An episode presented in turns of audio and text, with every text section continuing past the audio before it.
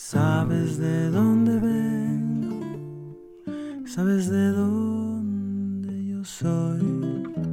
Máscaras bien pintadas, la música en la ventana, mirando sentada el tiempo, su plegaria circular. Viejas tardes en la luz. Bienvenidos a esta emisión de Eco de las Palabras. Soy Mariel Bernaza y el día de hoy aprenderemos y conoceremos acerca del paradigma Yala. Hace más de 500 años, estas tierras desconocidas ya contaban con habitantes. Se habían domesticado muchas plantas, existía toda una estructura social con tareas definidas. Cada pueblo poseía una mitología rica en enseñanzas. A medida que los recién llegados ganaban terreno, la variada identidad de los pueblos fue abreviada y adoptó el nombre de un cartógrafo que poco sabía del alma de cada rincón de este continente. América nos llamamos y miramos con amor nuestro pasado, pero nos negamos a renunciar a nuestras raíces indias y mestizas. El pueblo cuna se encuentra situado en pequeños islotes del mar Caribe. Se dice que fue un pueblo nómada que escapó de la colonia desplazándose por las montañas, ríos hasta llegar al mar Caribe.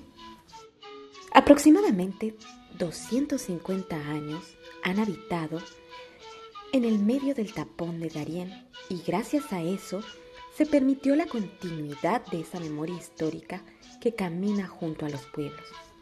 Gunayala cuenta con 365 islas y 44.000 habitantes.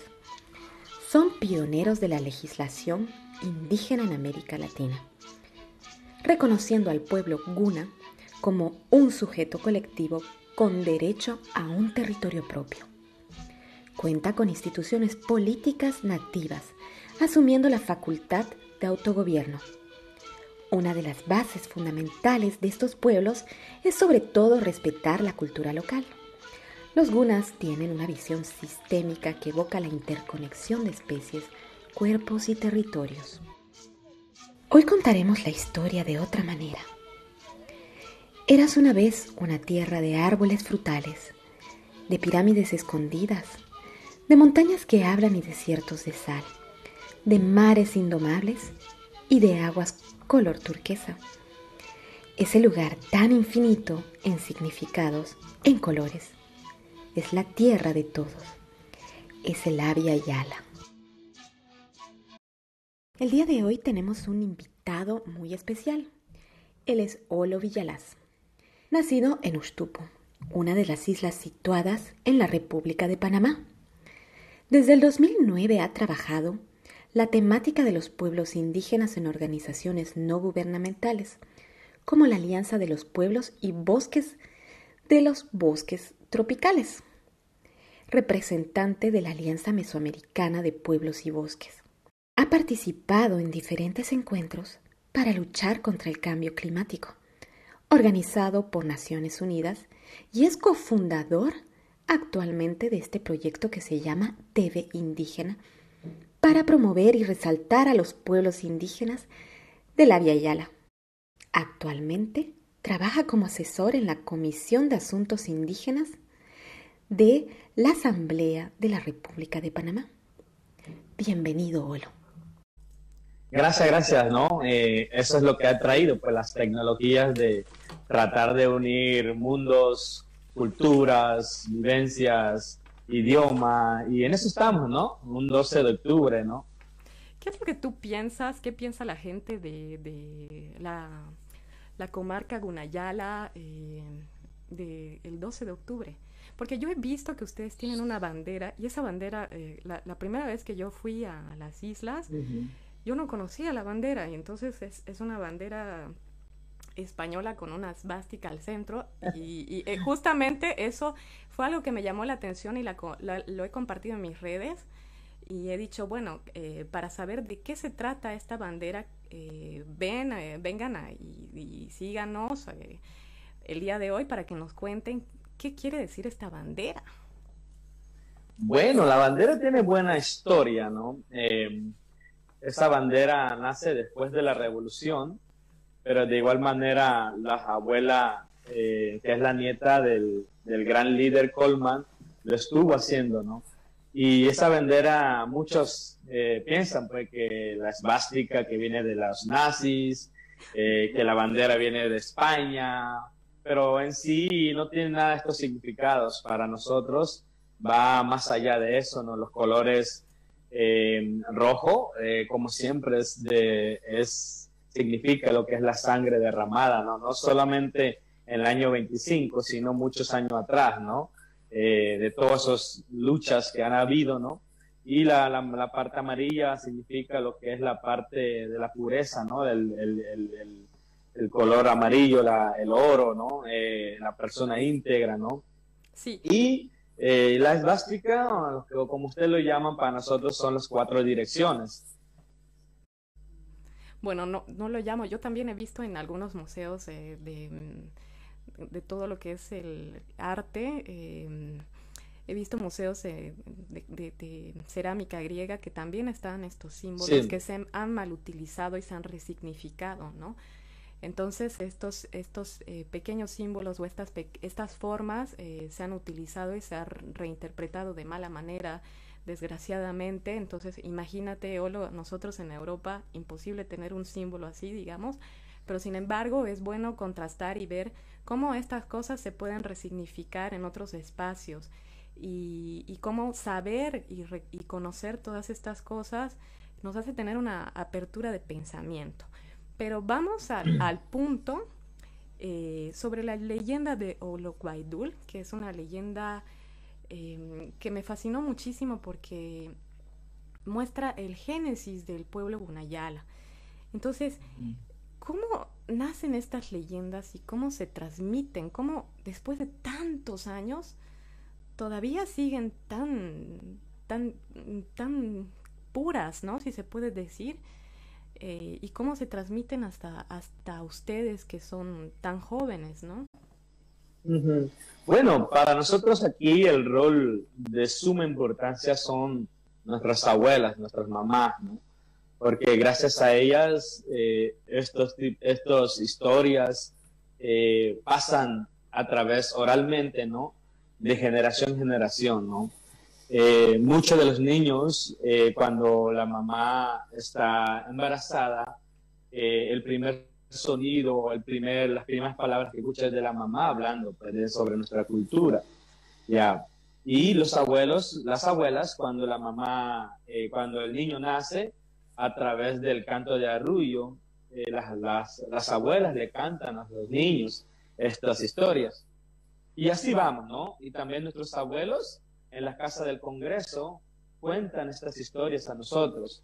Eh, a los que no conocen, el Casa del Congreso es el lugar donde todos los comuneros de la comunidad vienen a un solo lugar para escuchar los cantos tradicionales.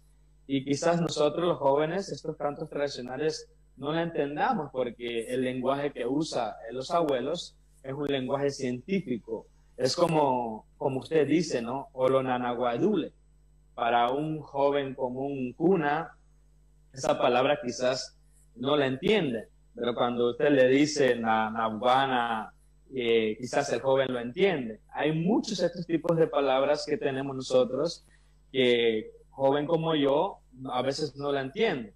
¿ya? Y entonces uno tiene que ir a preguntar a nuestros abuelos para poder comprender estas historias, de qué se trata, con cómo ha venido contándose. Y eso yo digo que es gracias a nuestras abuelas y abuelos que han tratado, buscado la manera de que oralmente no se pierda. Y siempre ha venido de manera oral. Hoy en día ha habido unos cambios porque ya la tecnología te ha permitido, ¿no? Eh, a entrar en ese mundo de, para poder guardar esas historias eh, de buena manera. Sí, justamente eh, cuando me tocó recorrer eh, y hacer una pequeña bitácora de las historias, encontré muy poco en castellano y algo en inglés y en francés. Y bueno, fue muy interesante porque encontré nombres que fueron como, como luces, ¿no? Como chispas, y entre una de ellas está Rubén Pérez Cantule, que ha sido uno de los que ha aportado muchísimo eh, después de la revolución, Gunayala, y que era secretario de Nele Cantule, ¿no? Que es el, revolucionario Guna, y, y, que él era una especie de... Ustedes tienen una figura que me parece asombrosa que le llaman Sikui, que es el pájaro, ¿no?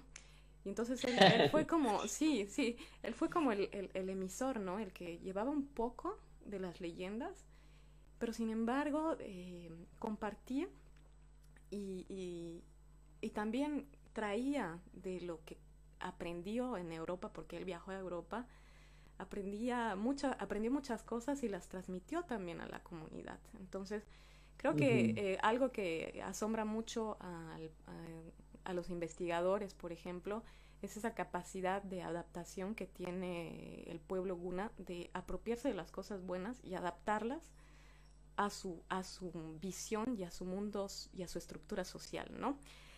Y bueno, creo que eso es algo que, que es bastante asombroso y que no podemos ver eh, en todos los casos, eh, pero, pero sí son innovadores. Es, eso es eh, la palabra precisa, ¿no? Que se puede buscar en, en la, en la innovación. Y la pregunta siguiente viene eh, en esa innovación, porque han sido los primeros en luchar por sus legislaciones y su autodefensa y aparte de eso el, control de sus territorios. ¿Cómo está organizada la, gestión eh, con el territorial Gunayala? Bueno, te cuento, eh, antes de que Panamá existiera, nosotros teníamos ya nuestro comarca Tulenega, que en ese entonces se llamaba, y el gobierno en ese entonces eh, colombiano eh, reconoció, a ese gobierno Tulenega de los pueblos cunas. En ese entonces no estábamos separados por dos territorios, éramos un solo pueblo. ¿Ya? Y entonces ese es un dato muy importante que pocas veces se conoce que el año 1870 por allá era reconocido. Y cuando el gobierno eh, colombiano se separa eh, con el, Panamá, pues se crea la República de Panamá, sé que entonces nosotros ya existíamos eh, en nuestros territorios. Y eso hace que el gobierno nuestro, el autogobierno nuestro, más bien se, se, se, toma el control en los años 25, ya que fue la revolución Dule, ¿no? Eh, que hoy en día se conoce. Pero hoy en día nosotros eh, nos manejamos de siguiente manera. Eh, tenemos, o sea, nuestra base son nuestras comunidades. Tenemos 51 comunidades. De esas 51, 49 comunidades son cunas. Dos son pueblos eh, mestizos o colombianos que vinieron a, nuestra comarca y se, y se quedaron sentados. Y entonces ellos no practican nada de nuestra cultura. Y los 49 comunidades que son cunas eligen a su a sus, nosotros llamamos Dumat, que en español mal llamado le dicen cacique. Eh, ajá, nosotros le decimos Dumat, que es, es el, el, cimiento nuestro, ¿no? El, el, gran jefe nuestro, ¿no? Entonces nosotros le escogemos eh, tres que, que, ve, que vela por la parte administrativa político, que es el que trabaja con los gobiernos, con los ONGs, que cómo se debe manejar eh, nuestra diplomacia entre los cunas y los no cunas, y otros tres Dumagan, que es la que tiene que ver la parte de la cultura de nuestra historia, de nuestra memoria histórica, ¿no? Son las que se velan por eso, son las que se velan por las nuestras molas.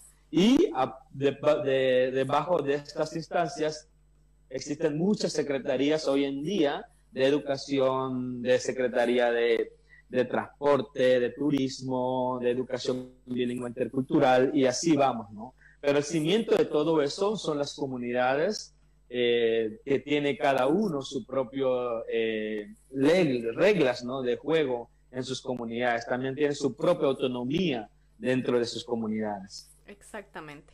Y bueno, eh, la palabra Abya Yala es una, pala, es, una conformación bastante compleja, porque se utiliza mucho en los movimientos indígenas en la actualidad eh, para ya no denominarse América, sino Avia Yala. Y en las universidades, en las escuelas que están ligadas a la antropología, la etnología, este es eh, el denominativo recurrente que nosotros vamos encontrando cuando hacemos, si se puede decir, un research de, mm, todo esto. ¿Qué, quiere decir Avia Yala? ¿Cuál es el significado? Porque muchos de los pueblos o en los, en los foros dicen Avia Yala, pero no saben qué es lo que quiere decir Avia Yala. Ok, bueno, mira que cuando hablamos me puse la tarea porque de también investigar un poco más, no solamente decir que Avia Yala es ave de sangre, ya la cordillera, sino que ir más allá de eso, ¿no? Eh, en 1975 llega un hermano Aymara que se llama Takir Mamani, después de una de las cumbres que hubo. Él llega de paso a Panamá y de paso también va a la comarca Cunayala. Y en ese entonces los abuelos nuestros le decían al hermano, ¿no? Que por qué eh, a nivel de Latinoamérica llamaban América que nosotros los cunas teníamos nuestro propio eh, significado a este continente y ese era. ¿ya? Eso fue una de las historias de dónde nace, ¿no? Y en sí, la palabra Yala compone de dos palabras, ¿ya? Uno que es ave de sangre y ya, que es un orificio, un espacio que hay, ¿no? Entonces se, se compone de estas dos palabras. Y y buscando más la información, ¿no? Gracias a, a, mi hermano Abadio Green, es la que eh, es un conocedor de estos temas eh, sobre, sobre lo que es la pedagogía de la madre tierra. Él, me cuenta, ¿no? Él nos cuenta a través de mi primo Ini, que en sí la palabra Viayala significa parto. O sea, todos venimos de un solo orificio de una madre. Es la sangre, me, me, me cuenta, ¿no? El amigo Abadio Green. ¿ya? Y eso se, dice que para él significa que es el parto del territorio, que también se puede interpretar de otras maneras, ¿no? Como el continente de sangre, por la sangre derramada por los abuelos y abuelos. Algunos se han interpretado como el continente en plena madurez y también el proceso de gestación que ha llegado en su plenitud. ¿ya? Así que hay muchas interpretaciones, pero esa, la que me, me contó el amigo Abadio Green, eh, sobre, sobre qué es el parto del territorio, eh, que en sí el territorio continente eh, América, que hoy en día nosotros estamos, tratando de renombrar los nombres, Avia Yala sería eso, el parto del territorio, Avia Yala. Muchas gracias. Te decía que no jamás había escuchado esa interpretación. Es la primera vez y creo que eh, este es el objetivo de este tipo de entrevistas, de enriquecernos de, de todas estas eh, cosas que vienen por detrás, que a veces se quedan en palabritas, pero tienen un significado mucho más profundo y ese significado del parto, del nacimiento de la tierra, es un significado muy fuerte para nosotros, justo en esta víspera que es el 12 de octubre y toda la sangre derramada y ese parto y esa fuerza de, de, nuestros, nuestros territorios. Y bueno, sé que en, en Gunayala hay un, un problema de, de pérdida de arrecifes de corales. Y también hay el tema de la deforestación en algunas comunidades que han salido de las islas. ¿Qué es lo que pretenden hacer ahora eh, con el tema del cambio climático? Bueno, el tema hoy en día, ¿no? Eh, anteriormente uno iba a la comunidad y decía, no entendían el tema del cambio climático. Para nosotros la subida y bajada del, mar pasaba no más, pues, porque siempre ha pasado. Hay eh, meses donde siempre sube la marea y eso, pero en estos últimos años ha cambiado demasiado, ¿no? Antes que no se veía, se está viendo cosas diferentes comunidades que han decidido eh, mudarse eh, a la tierra firme. Uno, porque hay sobrepoblación demasiado en nuestras comunidades. Ya, islas chiquititas en hace más de 90 años han crecido tanto porque uno, porque hemos usado los corales para poder agrandar las, las islas. Y eso ha sido uno de los problemas eh, más, más grandes que no, es, no hemos querido tocar porque ha sido la costumbre nuestra de, de usar el relleno a base de lo que son los corales. Y hoy en día se habla mucho de eso, ¿no? de tratar de proteger porque estamos viendo que hay islas que como se han, hemos, hemos usado los corales porque sabemos que los corales son los son los la frontera lo que lo, que lo que hace que, que el marea eh, no vaya a las comunidades y entonces hemos visto pues, que, es, que, que estos últimos años se ha tratado ese tema de, de, de, de mayor auge, ¿no? Y hoy en día se habla mucho también en la legislación nacional. Hoy casualmente se está hablando sobre eso, sobre las leyes sobre corales. El tema de la deforestación que usted me habla, eh, nosotros como cunas normalmente usamos, eh, deforestamos eh, en lugares donde inicia la tierra firme, que más bien es para la siembra. Pero no vas a encontrar una deforestación a gran escala en lugares eh, eh, de gran, que tienen árboles primarios y todo eso, no vas a encontrar. Vas a encontrar nosotros deforestar para la siembra siempre eh, comenzando la tierra firme, que nosotros que por muchos años hemos usado para lo que es la, nuestra agricultura, ¿no? eso, ¿no? Pero no vas a encontrar. Decir que hemos, que estamos deforestando, eso no es, es más, hemos cuidado creo que Cunayala es una de las que tienen mayor auge de, de, de, área forestal en, Panamá.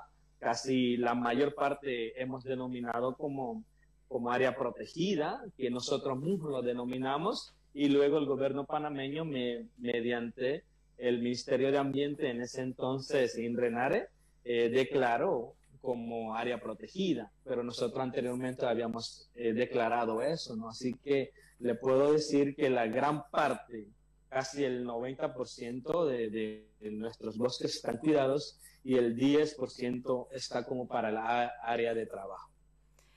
Muchas gracias, Solo. Hemos aprendido muchísimo el día de hoy del pueblo Gunayala en esta jornada tan especial y bueno, que no sea la última vez que podamos contactarnos y que podamos eh, retroalimentarnos de todas estas leyendas eh, y cuentos y mitos de los pueblos gunas. Ya tengo ahí varias preparadas para seguir hablando sobre ellas. Y bueno, te deseo con todo el corazón de que, de que tu proyecto, el proyecto que tienes, eh, del que eres de TV Indígena. De TV Indígena, exactamente, sea un proyecto que crezca eh, enormemente porque ahí lo estuve viendo y hay cosas muy interesantes. Así que... Te, puedo contar un poquito. Claro. Eh, en, esta en esta pandemia eh, no habíamos pensado que nuestros abuelos o nuestros sailas se tomaran tanto el tema de querer compartir. ¿Por qué? Porque hubo un choque muy fuerte en nuestras comunidades en la pandemia, porque usted sabe que nuestros pueblos indígenas somos colectivos, casi todos colectivos.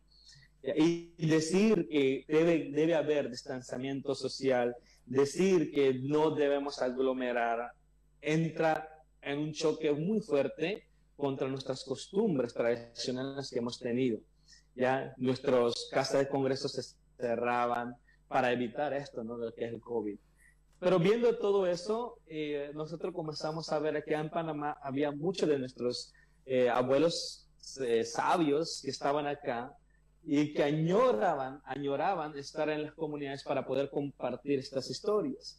Y a, y a base de eso comenzamos a buscar a estos abuelos para que nos comportaran todas estas historias que hoy anteriormente para que un abuelo te hable, te toca a quedar años, muchos años para que te cuente estas historias.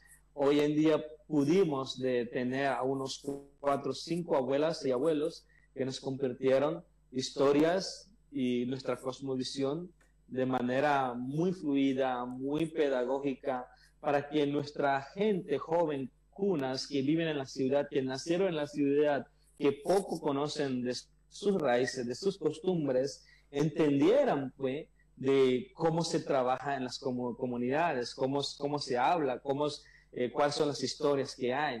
Y, eso hemos traído un montón de, historias, eh, montón de, de, cosmovisión que normalmente tú no lo vas a escuchar. Y hoy tenemos guardados en el YouTube, en Facebook, y donde lamentablemente están eh, en cuna todavía, pero estamos tratando también de ver cómo de manera de que a los no cunablantes puedan entender pues lo que es la, la cosmovisión nuestra, porque se habla mucho, se habla mucho eh, términos que hasta yo, hasta mi, mi, persona no lo entiende y tengo que después hablar con ellos para que me pudieran eh, dar a conocer. Pues es, eso ha sido un éxito total para nosotros y, estamos muy agradecidos con estos abuelos y abuelas que nos han contado de manera virtual y creo que ah, le ha gustado mucho, hasta otras páginas han comenzado también a hacer eso y eso es lo bonito, pues, que, a través de estas nuevas tecnologías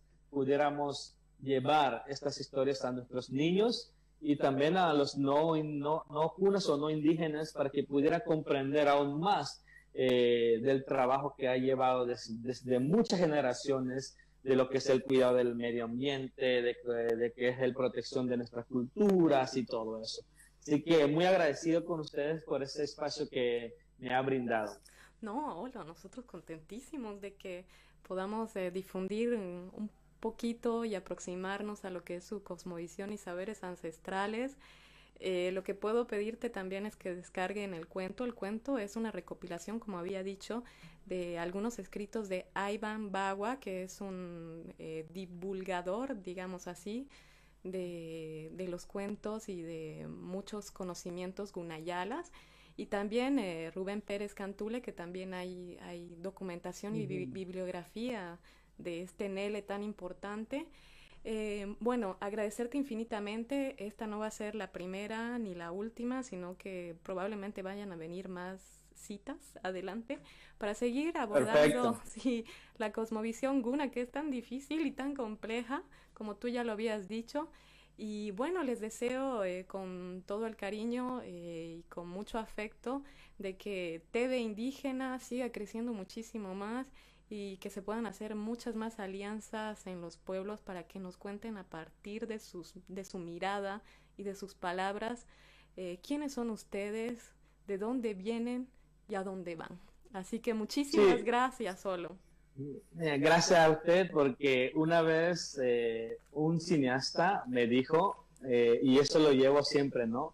Yo puedo mirar desde mis propios ojos, grabar todo eso, pero mirar desde el propio suyo, de ustedes mismos, es otra mirada que quizás nosotros no podamos comprender. Así que estoy muy agradecido con ellos porque me han enseñado mucho, ¿no? Así que nos toca a nosotros, ¿no? Siempre he dicho, si nosotros no lo hacemos, ¿quién lo va a hacer por nosotros? Viejas tardes en la luz solar, ay, se enganchó mi corazón